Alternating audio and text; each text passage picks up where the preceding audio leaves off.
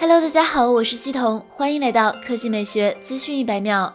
七月九日晚，佳能正式推出新一代全画幅专微旗舰机型 EOS R5 相机。EOS R5 搭载佳能新开发的约四千五百万有效像素 CMOS 图像传感器以及高性能数字影像处理器 Digic X，支持十位色深 HEIF 格式图像记录。EOS R5 在电子快门下最高连拍速度约二十张每秒，机械快门或电子前连快门时最高连拍速度约十二张每秒。新一代的全像素双核 CMOS f2，在面部加追踪自动对焦模式下，自动对焦范围扩展到最大约百分之百画面，能够对人物的头部、面部、眼睛以及猫、狗、鸟的身体、面部甚至眼睛进行快速检测识别，并实现跟踪对焦。视频方面，EOS R5 成为首款支持无裁切 8K 内录的 EOS 全画幅数码相机。并可进行 8K 超采样 4K 视频记录，支持12位 8K RAW 视频，4K 120P 超高清升格慢动作，4比2比2十位 Canon Log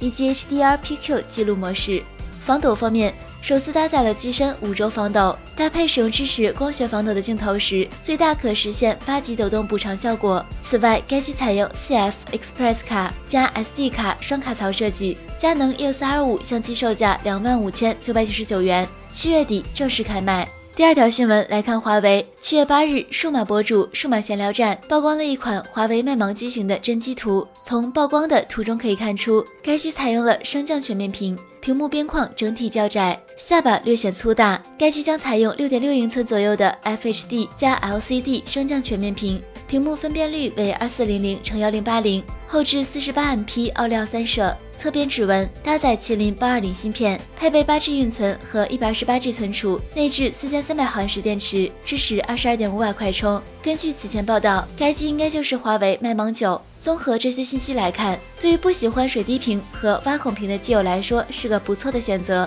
该机预计将于七月二十六日与华为畅享二十一起亮相发布。好了，以上就是本期科技美学资讯一百秒的全部内容，我们明天再见。